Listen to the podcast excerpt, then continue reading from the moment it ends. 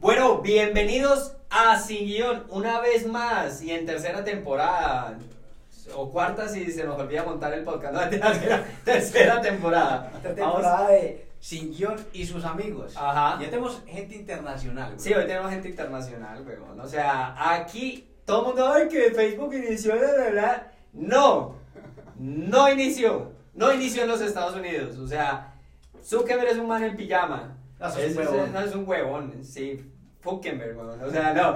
Este man no. Estamos aquí, mejor dicho, con un, un parcero, un invitado que la ha dado toda, weón. Toda. Siete, siete negocios antes de llegar a, a ahorita donde está, donde está, donde está hoy. Que al igual que Santi Parce aquí, mejor dicho, ustedes, ustedes porque no lo están viendo, ah, sí lo están viendo Sí, porque claro. estamos grabando con tu aro de luz y toda la cosa. Entonces, no, sí lo están viendo, los que quieren ir a ver esto ya en, En YouTube. en, en YouTube y en IGTV.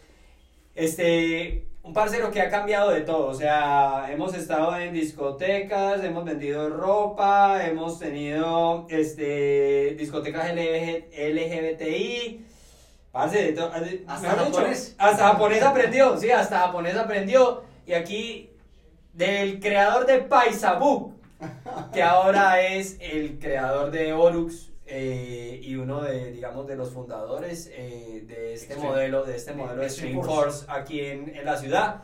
Así que, bienvenido, parcero. Mi hermano, muchas gracias. Yo escuchaba también todos sus podcasts. No, todos no, no he escuchado cinco podcasts. Llevo más o menos 15 días inactivo, no porque no los escuche, sino porque estaba ocupado.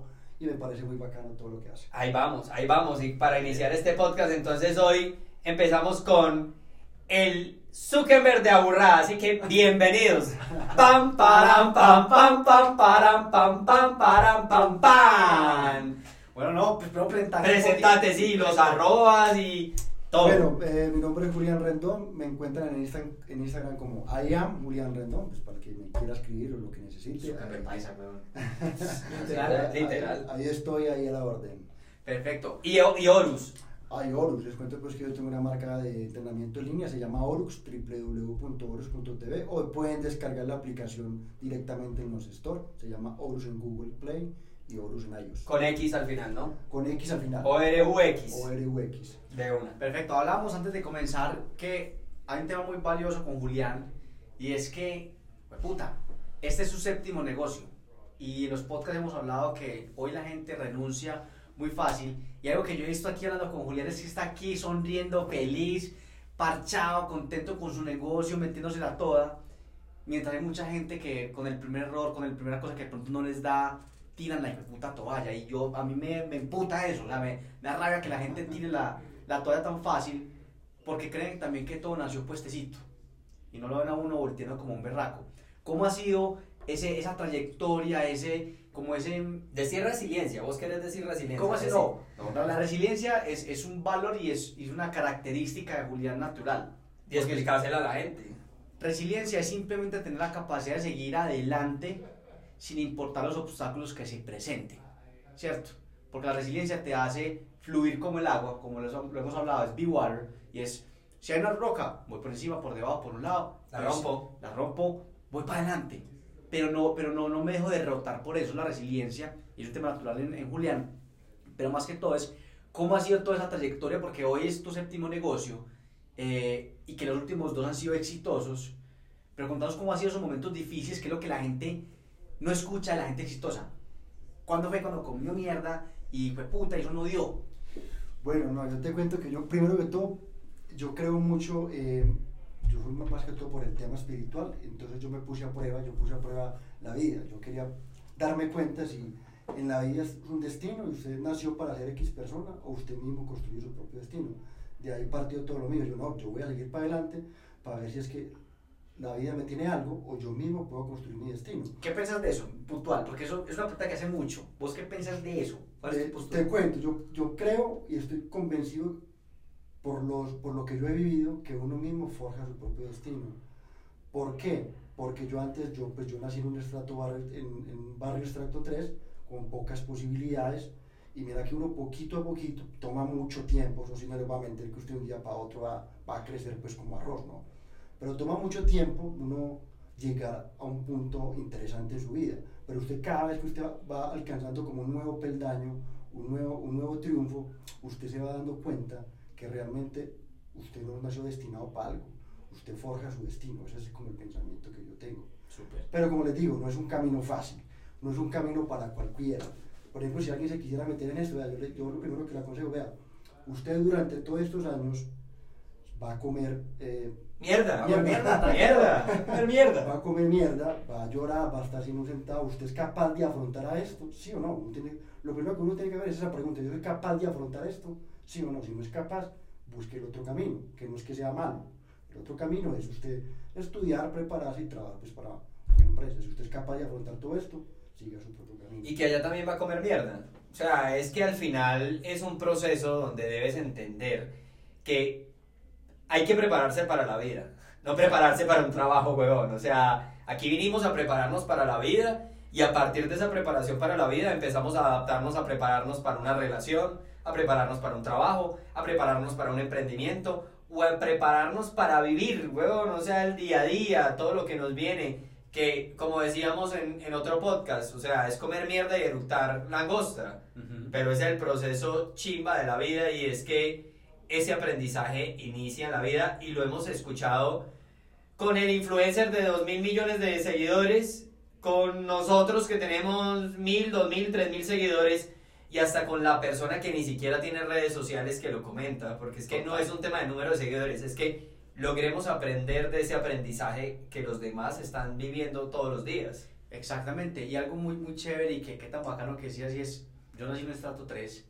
y yo hablaba en una mentoría hace como 15 días que decía, no, es que, es que para algunos es más fácil porque están en estrato 6 o 5 o 3 o 1 y le es difícil para el que quiera ver lo difícil, porque también donde uno nace, uno no escoge dónde nace, Exacto. pero uno sí decide y escoge dónde quiere terminar Y dónde muere. Y Uno no muere. escoge dónde nace, pero sí escoge dónde muere. y cómo muere. Ajá. Entonces, hay un tema muy bacano que es las clases medias son las clases que más volumen tienen y que tienen una condición, porque yo nací en una, en, en una digamos, un nivel igual al tuyo. En serio, yo pensé que vos eras de cuna. Tener una Nada, carita de que- cuna, papi. mundo- una carita de cuna. Todo el mundo cree que eres de cuna, güey. No, es que esa carita toda perfiladita, que de chiquito le echaron a Rurú. O sea, me quería que es tuviera- Parce, y hay una cosa muy, muy bacana, y es que, bueno, si usted quiere adelante, sale adelante. Eh, y es lo siguiente, en la, en la clase media, en la que nací yo también, hay un tema muy hijo puta y es, usted quiere ser aprobado por los de arriba, pero usted es el chacho de los de abajo. Entonces usted tiene todo y no tiene nada, porque el que está abajo no tiene nada que perder. Cualquier maricada es ganancia. Mientras que acá usted se arriesga un poquito y la caga, se va para abajo. Pero no te alcanza para estar con los de arriba. Es que es como el proceso del estrato 4. Cuando hablamos de mercadeo y nos referimos a un análisis de estratos, uno dice que el estrato 4 es el, estado, el estrato del antojo. ¿Por qué es el estrato del antojo? Consume para no ser el 3 y consume para ser el 5. Entonces, ese es el estrato de los centros comerciales. Y al que le apunta la masa, venga que este tiene capacidad de consumo y además está en esa mitad donde, para no parecerse a uno y parecerse al otro, está comprando, consumiendo y viviendo. Entonces, creo que en ese, en ese proceso, si nos paramos en ese proceso, y es que ahorita ustedes decían, o sea, o decía Santi, el tema de, venga, uno decide dónde muere y cómo muere, pero no dónde nace. O sea, yo recuerdo también a mis padres que a mí Que le pusieron Gensei. Es que empezando por eso. Sí, para que veas cómo es de barrio el tema mío. para que veas que yo vengo de barrio desde abajo. Pero más allá de eso, era el tema, yo recuerdo, mis padres vivieron, la primera vez que llegaron a Cúcuta, vi- vivían en un lugar que llamaba Tierra Linda. Era más tierra que linda. Este, o sea, eso era como, como esa canción de reggaetón de Bellavista que no tiene nada de Bellavista. Sí. Ese mismo modelo, huevón. Y era, tú decides quién sos. Llamándote Gensei, llamándote Julián, llamándote Santiago. Ese proceso es un proceso de luchar por la vida. Y después de luchar por la vida, luchar por tus ideales. Y después de luchar por tus ideales, convertirlos en ideas. Que seguramente se van a repetir. O sea, esta conversación que tenemos hoy ya la hemos repetido con un montón de, de, de personas. O sea, y no es que sea aburrido repetir y repetir, pero quiere decir es que un estamos tema en común. es un tema en común entre los seres humanos y es el tema de me tengo que poner a prueba yo.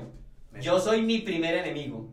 Así es. Ese, ese, ese tema creo que es importante. Y yo te quiero preguntar algo, Juli, es ¿cómo hace uno para, o sea, yo creo que yo he montado bastantes eh, modelos de negocio y la verdad he tenido suerte que me han salido muy bien, pero porque tengo un proceso ya metodológico desde Lebran, investigación, bla, bla, bla, bla, bla, y no se han quebrado muchos, sí se han quebrado algunos, pero no se han quebrado muchos. ¿Cómo hace uno para no desfallecer antes de siete, weón? Es que, o sea, eso solo le pasa a uno con las novias y los novios. Sí, sí, no, yo digo que eso es, uno, que todo, uno primero que todo tiene que encontrar como una fuente de motivación. Después de que uno encuentre una fuente de motivación, va creando usted como, se va forjando y va encontrando esa pasión. Yo encontré, le voy a decir, yo encontré, por ejemplo, mi fuente de motivación en los libros. Eh, y es más, mi fuente de motivación lo tengo pintado en la casa en un cuadro que se llama Steve Jobs.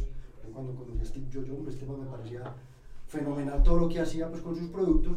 A partir de ahí yo empecé como a leer, a documentarme, a investigar. Y otro tema que, que encontré que me apasionaba mucho, que hacía Steve Jobs, es como el posicionamiento de marcas. Entonces me encantó mucho ese tema, cómo, cómo, cómo él vendía las cosas y yo traté de simular como ese tipo de acciones y yo, pues cuando, en esos momentos que cuando uno se sentía, pues pucha, pero es que a mí no me está funcionando, en esos momentos yo me acordaba que esta persona como Steve Jobs lo pudo hacer y otras miles de personas más lo pudieron hacer y empezaron desde abajo. Yo tengo que ser capaz. No le voy a mentir, usted un día se levanta y quiere tirar toda la mierda. Eso me ha pasado a mí. Hasta yo cojo, yo no voy a hacer nada más y me desaparezco máximo cinco días, lo máximo que me desapareció porque los he contado. Me desaparezco cinco Entonces, días. también los ha contado. para que sepa, que seguramente ella también los ha contado. Cinco días desaparecido. Yo no soy capaz de desaparecerme tanto. Muy peligroso. Sí, no, no, además que, bueno, en ese tiempo no existía mi esposa. Ah, bueno, ahora ya no te desapareces. No, ya no me puedo desaparecer. Ah, bien. No, pero les cuento que hay momentos que usted va a tirar toda la toalla, tire la toalla, porque eso es normal, nadie es perfecto, nadie es el más fuerte del mundo, pero siempre tiene que buscar esa motivación, ese espacio para meditar, para pensar. Yo busqué mucha ayuda en los libros, pues no libros de autoayuda, esas cosas no sirven, busqué biografías interesantes de gente que ha hecho algo. Yo recomiendo muchísimo las biografías de gente tesa, que ha hecho algo para que vea también los baches que ha tenido esas personas, que eso es normal. Entonces yo creo que, yo no sé si el destino, como yo le dije ahorita que yo no creo en el destino, si el- destino me forjó con esa fortaleza mental. Yo digo que no, porque yo antes de eso era una persona totalmente diferente. Pero acuerdo. cuando uno se mete en la película, todas esas características claves se van forjando en uno. Entonces digo que ellos están intentando, están intentando y meterle mucha mentalidad a la O cosa. sea que hay, tre- hay tres pilares que yo veo en, en lo que Julián Eso, dice. eso. Y es, de lo primero es encontrar la motivación. Ahorita te una pregunta Ese es que importantísimo. ahorita lo hablemos. Fue primordial. Lo segundo es cómo posicionar la marca, sea personal o sea de un producto. Lo tercero es forjar la autodisciplina y que eso es un tema de ser autodidacta. Porque aquí el hombre aprendió japonés, a hablar japonés solo, ¿cierto? Sí, pues, módulos básicos. módulos básicos que lo hizo y aquí en el del tema de emprendimiento y la vida usted tiene que desarrollar la capacidad de aprender todos los días y que uno en realidad sí puede reinventarse porque dijiste yo no era así y yo ya hoy soy de esta forma. O sea usted se puede reinventar las veces que quiera. Y también que aislarse que más allá que, que sea tirar la toalla no es un ser tan inteligente y estar tan en conciencia que usted sabe que necesita un espacio de calma para ver las cosas más claras. Ahí metámonos en ese primer módulo. Y ese tema que, que Juli decía, tire la toalla, es que se puede tirar la toalla. Pero vos hablas ahorita de un espacio de calma. Y creo que es ese, o sea, tú tiras la, la toalla con cabeza caliente. Tirar la toalla, tenés la oportunidad de tirarla porque hay gente que le da miedo tirarla.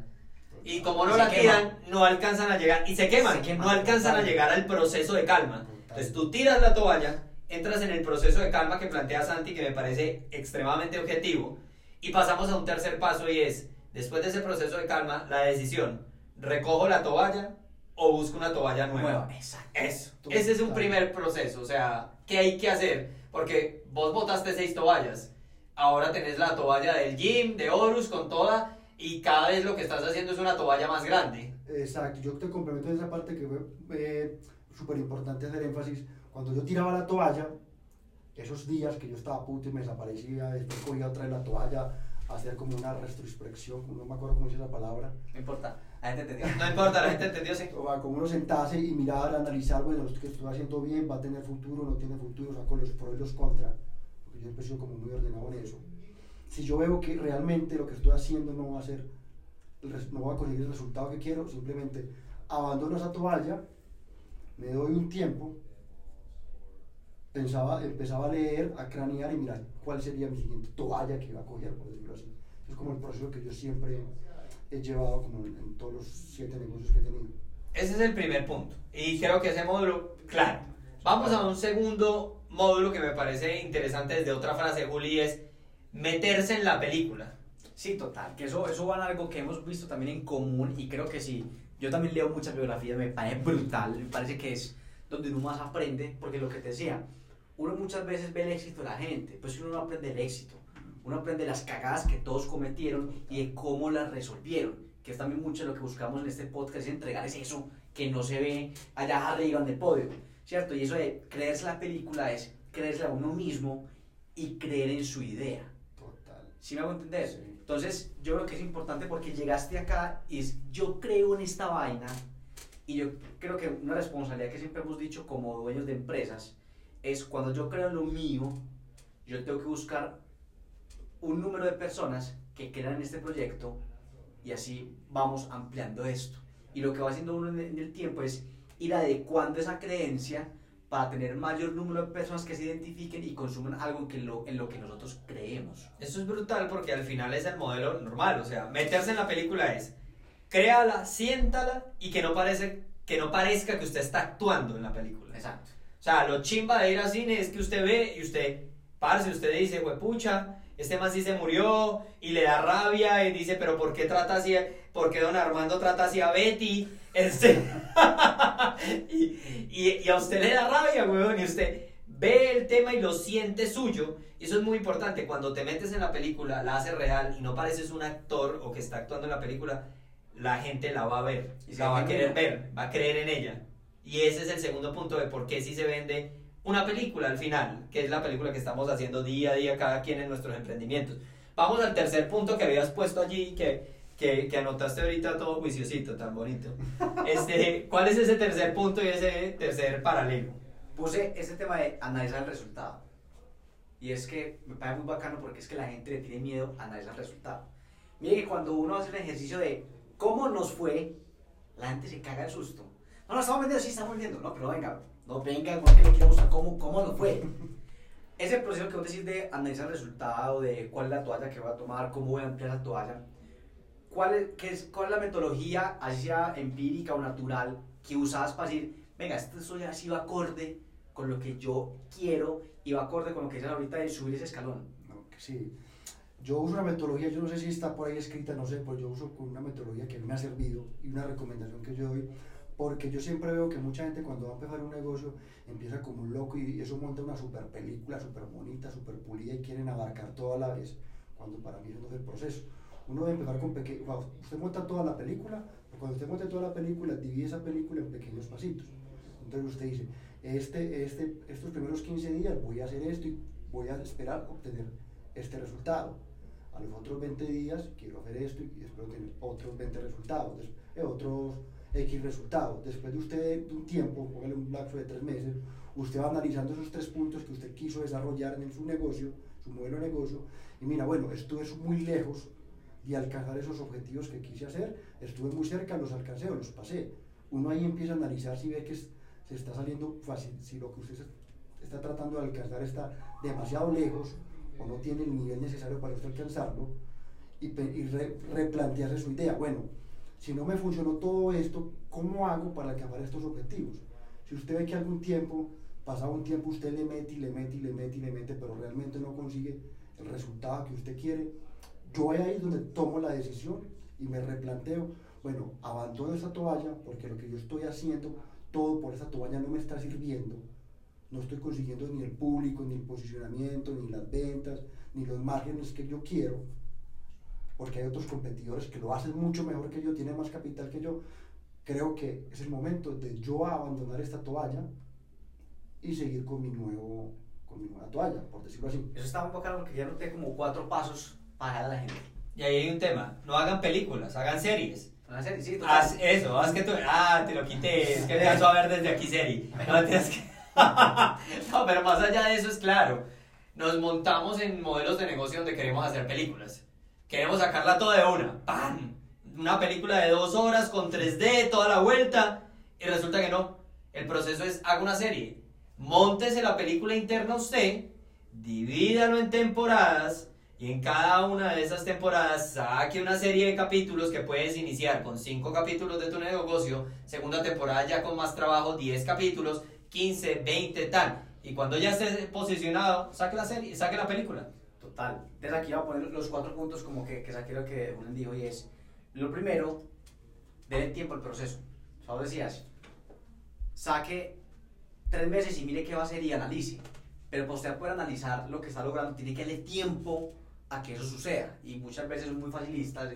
Quiero todo ya, eh, no funcionó, te vamos a no funcionó. Y no le dice tiempo, o sea, así como cuando uno va al gimnasio, o sea, uno va una semana y no, no, no sabiga. Tiene que darle proceso y entender cuál es la mejor forma de hacer ejercicio que se acomode a tu cuerpo, ¿cierto? Sí, total. Lo segundo es estar en constante evaluación. Que la constante evaluación es microsegmentar los objetivos para entender si estamos microcreciendo o estamos microdecreciendo. Perfecto. Y desde ahí vamos al tercero, que sería el tema de cuestionar, que es algo que nos cuesta mucho a todos los negocios. Cuestione su negocio.